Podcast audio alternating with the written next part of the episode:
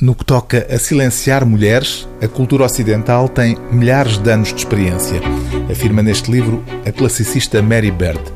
O livro Mulheres e Poder, um manifesto, é a reunião de duas conferências em que a autora remonta aos clássicos gregos e latinos para explicar de onde vem a imagem de submissão feminina, que tem vindo a alterar-se, mas que está longe de ter desaparecido.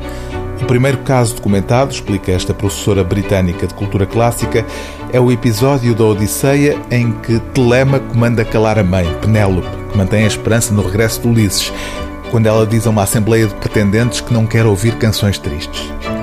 Há qualquer coisa de ligeiramente ridículo, escreve Mary Bird, neste rapazinho acabadinho de largar as fraldas a mandar calar a experiente Penélope de meia idade.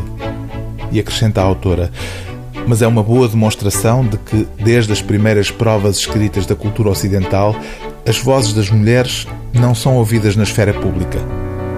Segue-se uma profusão de exemplos com os quais a autora pretende traçar as origens da misoginia no quadro mental em que ainda vivemos hoje, apesar dos significativos avanços das últimas décadas.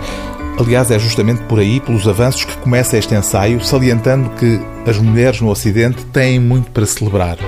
Ainda assim, continua a haver também muito a mudar no que diz respeito à relação entre as mulheres e o poder.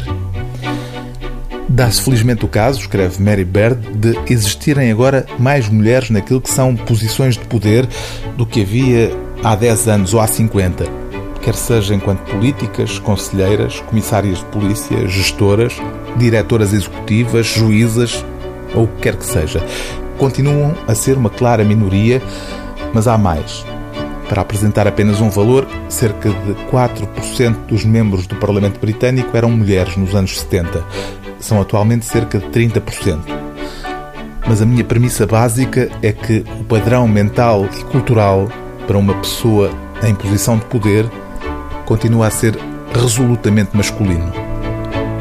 O livro do dia TSF é Mulheres e Poder, um manifesto de Mary Bird, tradução de Pedro Carvalho Guerra, edição Bertrand.